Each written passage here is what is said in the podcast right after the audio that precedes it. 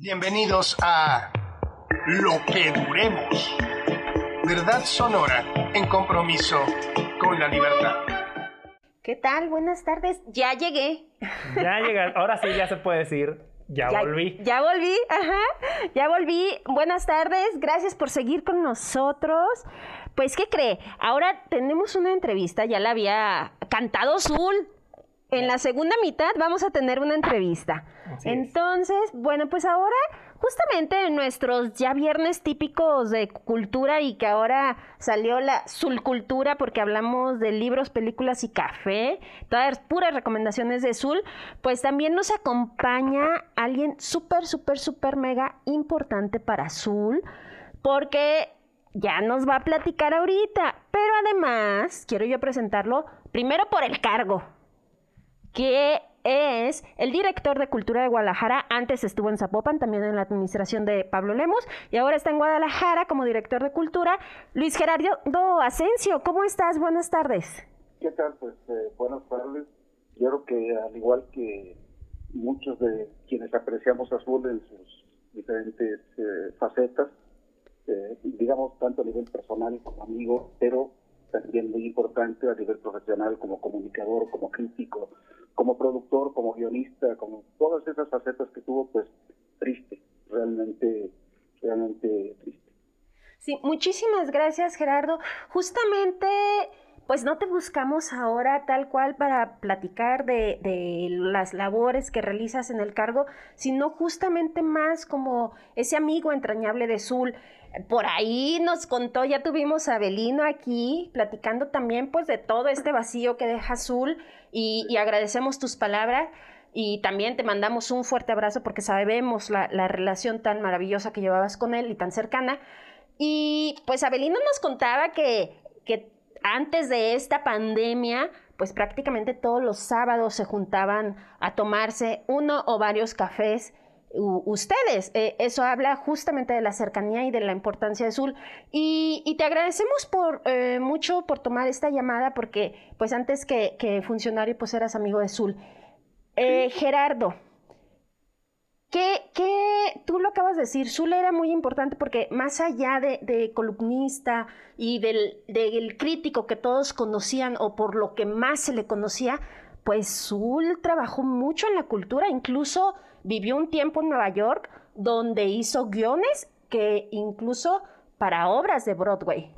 Sí, hizo teatro también. Este, bueno, la, la verdad es que es una cosa muy curiosa esta coincidencia con Zul, o sea, yo realmente la relación que entablé, o que entablamos, porque estoy hablando de un grupo de amigos, fue una, relación a partir de que empezamos a escribir en más formatos. ¿Te acuerdas? No sé si conociste que él era una publicación diaria que había de lunes a viernes aquí en, Guadalajara. Claro. Y en cada uno de los días estudiamos diferentes personas que al final algunos éramos amigos ya desde antes, me refiero a Alfredo Sánchez, por ejemplo, me refiero a Abelino Sordo, este, pero otras personas que yo conocí gracias a, esta publicación que fue justamente el Sur. Y, con él empezamos a, eh, de hecho, empezábamos justamente con desayuno a, platicar y de repente pues encontramos que había muchísimas cosas en, común. Y creo que la coincidencia en las lecturas, en la música, hasta en la cocina, pues todo eso hizo que pues se fuera cimentando la amistad entre, entre nosotros que teníamos este, este, este desayuno sabatino, que prácticamente todos los sábados desde el 16 por allá, en el cual participaba Avelino, estaba Estar Bendieta, estaba eh, Sur, por supuesto, y yo. Entonces, en torno de esto se hizo toda una, comunidad de, de, ideas y de gustos eh, y de coincidencias y de disidencias, porque creo que esa era de las cosas más interesantes de, este, de, la relación con el sur, que era capaz de, encontrar y celebrar las coincidencias y era también capaz de defender y de argumentar las disidencias. Creo que eso hacía que esas mesas sabatinas fueran bastante, bastante divertidas, bastante amenas, pero también bastante provechosas. Entonces creo que todas esas facetas influyeron. De hecho, incluso una buena parte de las razones por las cuales yo estoy en Zapopan fue justamente azul.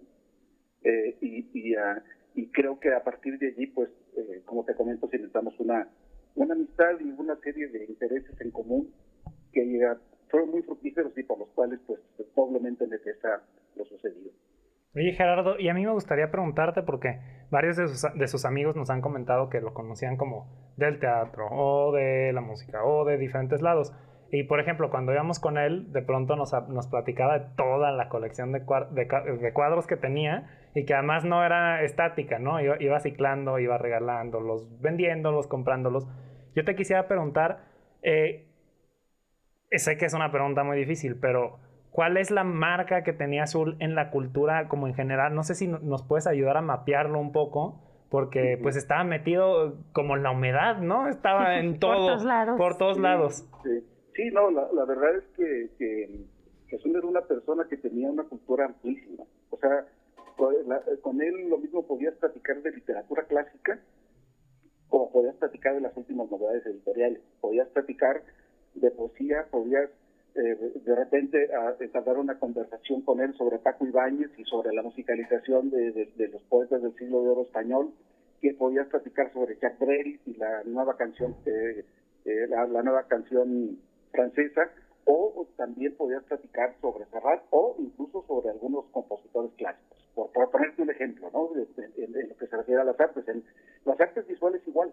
Él sí tenía un, un, eh, gusto que, que, bueno, eso para mí era más difícil de entender porque yo soy más de, de, que los cuadros que tengo, pues prácticamente son los mismos que he tenido en los últimos años. No, no, no hago mucho movimiento, pero a él sí le gustaba estar estar haciendo, haciendo cambios. Y siempre un gusto eh, eh, acompañarlo en su departamento, porque además de eso, y como seguramente ya se lo han comentado bastantes personas, y yo lo he visto en las redes también muy mencionado, era un excelente barista, era muy buen eh, cocinero y además, además también muy buen panadero. Entonces, todas estas, estas cosas tan disímbolas, pues sí hacían, hacían entender a una persona polifacética con muchos intereses y con muchas habilidades y por supuesto con muchos conocimientos, ¿no? Y el hecho de, de, la temporada que él pasó, por una parte, en una primera etapa de Cado allá en, Nueva York y luego trabajando él eh, en el guionismo y trabajando en restaurantes, etcétera, etcétera, creo que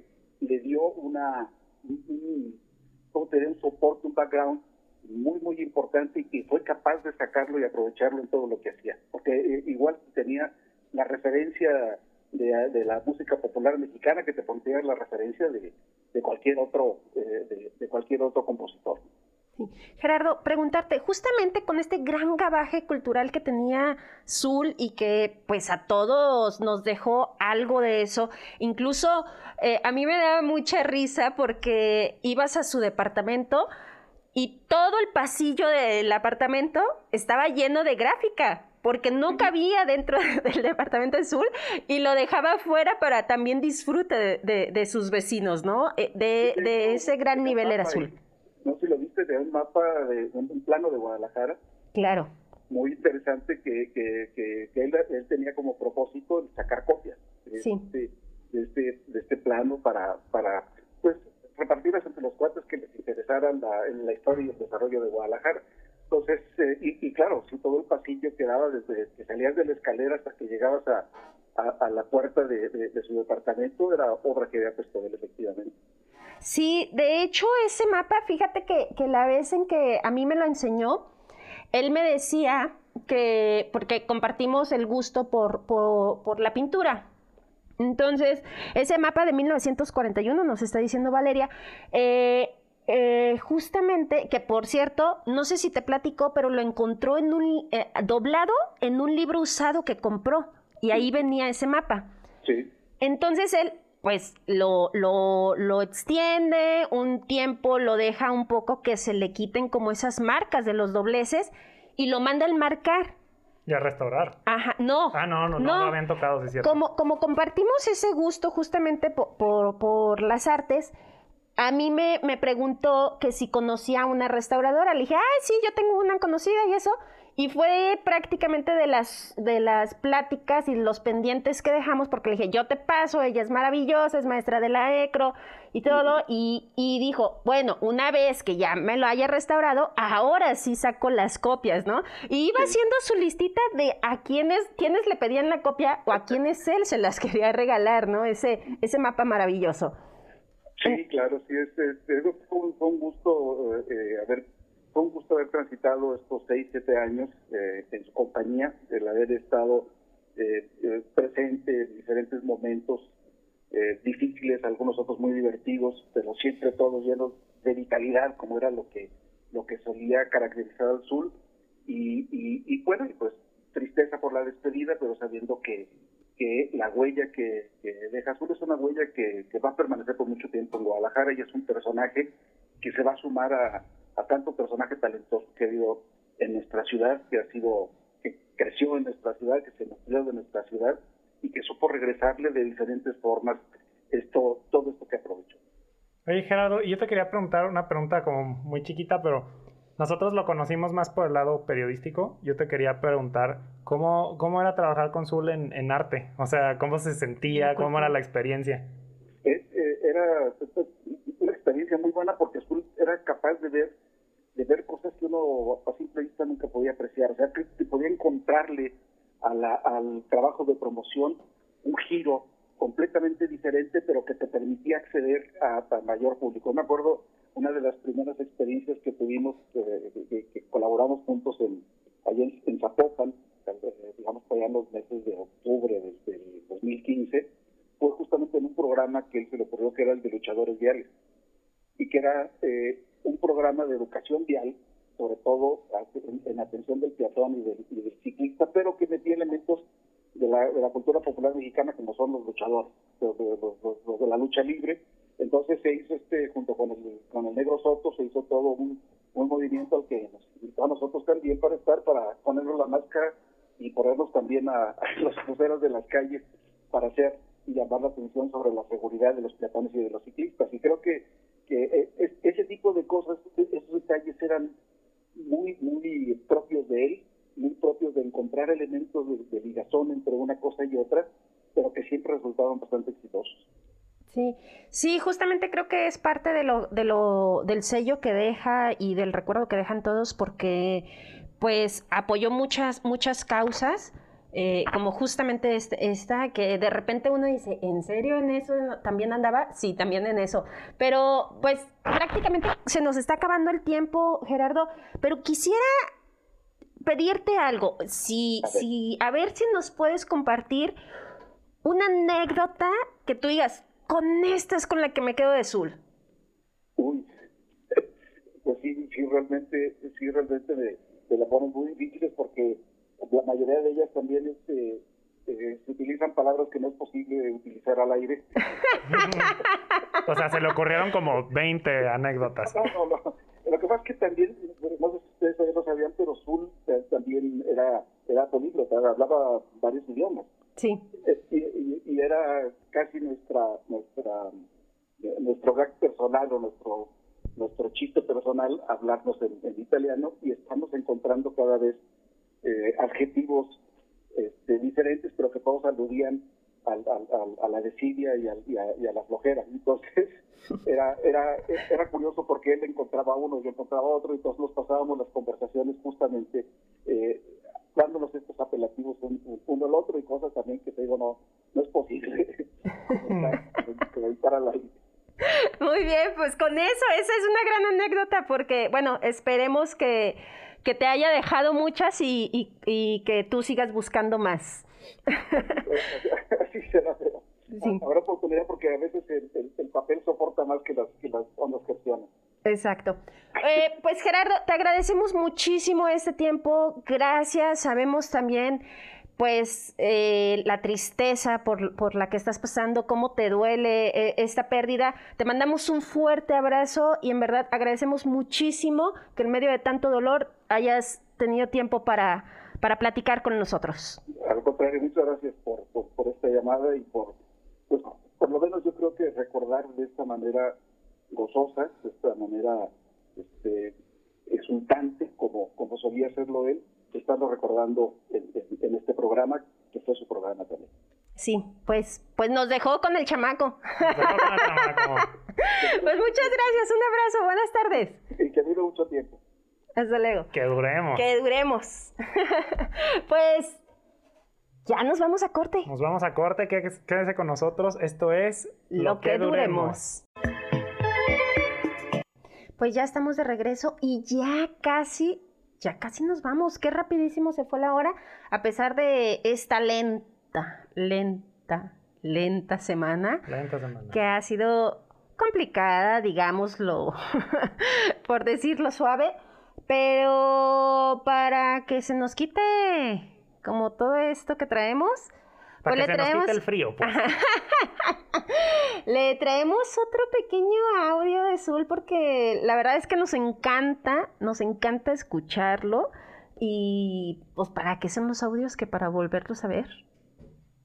Muy buenas tardes, ya llegué. Es viernes y ya no traemos eso que se llama sinapsis. Fernanda, estamos en cabina Analí Nuño, Andrés de la Peña y tú y yo por teléfono. Estamos justo hablando de la maravillosa exposición que conseguiste, de la mujer 50 por 50, y estábamos hablando de la generación de la ruptura, un poco dando contexto de esta generación que rompió con, con un estilo que corría desde la Revolución Mexicana. Pero para entrar en materia, platícanos un poquito de la exposición y yo sí quiero saber cómo le hiciste para conseguir los mismos cuadros que Mickey Aldana en 1970. yo, yo tengo una duda ahí. Tienen los teatros solo pueden estar llenos al 60%. Pues ya quisiéramos que estuviera. Tendríamos que obligar a gente a ir. ¿Te animas a invertir como, como empresario del espectáculo en un montaje si no sabes si en seis meses va a salir la variante Huichuá? y vamos a estar todos cerrados y vas a perder tus pesos. En ese contexto, ¿cómo ha caminado el último año? Y ya veían salir, ya veían la luz al final del túnel, ah, ya se acabó yo, Omicron, baby. Pues ahí está Azul platicando. Obviamente era viernes de recomendaciones, era viernes de cultura, recién bautizada como Cultura Y pues todavía le tenemos ¿Una recomendación, más? Una, saliendo un poquito de lo, de lo, que ya habíamos hecho los otros cuatro viernes de cultura, eh, les voy a recomendar música. Les voy a recomendar un álbum que se llama Capri Songs de FKA Twigs, Talia Derbet Barnett.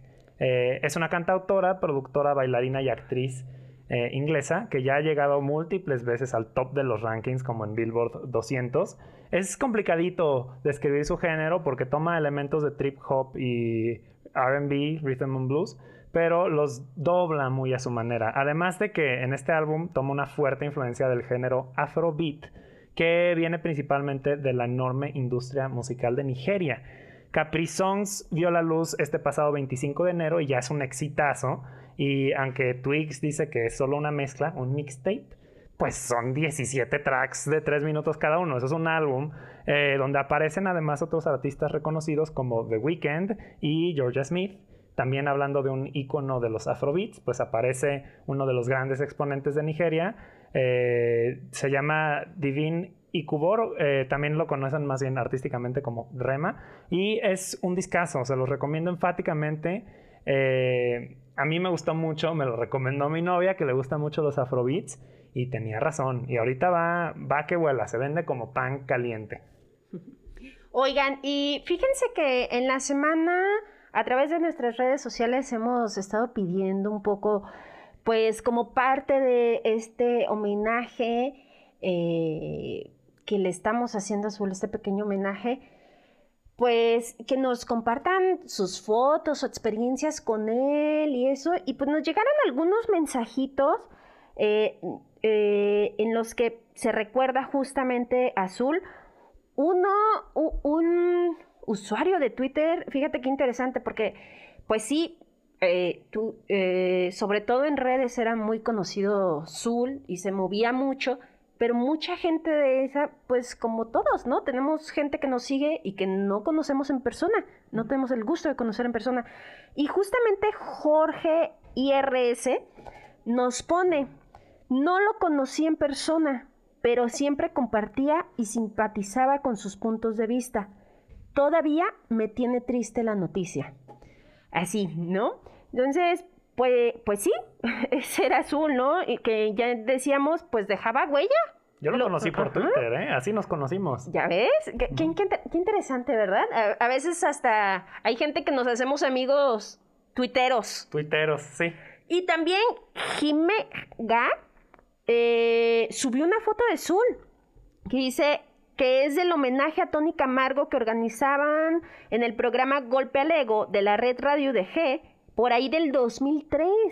El, eh, Zul era uno de los creadores y conductores del programa. Y en la foto, en el Casino Veracruz, que ya no existe ahora, eh, pues está Iván Zeta, Tony Camargo, Zul, los maestros Marcos Huerta y Vicente Garrido. Y pues de esos seis, cuatro ya fallecieron, entre ellos Zul. Así las cosas y pero no son los únicos mensajes, también todos estos días pues hemos estado compartiendo un poco de lo que se dijo de Zul y quisiera recordarles, eh, bueno, eh, mencionar un poco de algunos mensajes que se mencionaron o que se publicaron en Twitter, en Facebook, perdón. Y pues aquí está uno de Elizabeth Ramja que dice, contigo aprendí que las setas asadas al carbón con aceite de oliva, que eh, que las palabras conducían a todas partes y llegaban a ninguna entera, que la infinitud toda estaba en una palabra comprimida y usabas más que una. Y bueno, es largo el mensaje, pero pues ahí está, ¿no? O sea, lo que decimos Zul. tenía un amigo en cada esquina y al parecer un programa en cada pueblito. Exacto. Y bueno, hay, hay muchísimos mensajes, ya casi se nos está acabando el tiempo, pero bueno, eh, otro de Marlene Estrella que dice, el Zul es la mezcla perfecta entre la elegancia y la reverencia, entre la ternura y el sarcasmo. Es como un carajillo bien hecho, con la acidez del café y el dulzor del licor 43. Me encanta y seguro Zul lo odia. seguro odiaba los carajillos. Oiga, pues ya nos vamos, ya, nos, vamos. Pero nosotros no vamos a decir adiós. Vean nomás esto. En cabina estamos Analí Nuño, arroba Analinuno, y Zul de la Cueva, arroba Zulanito.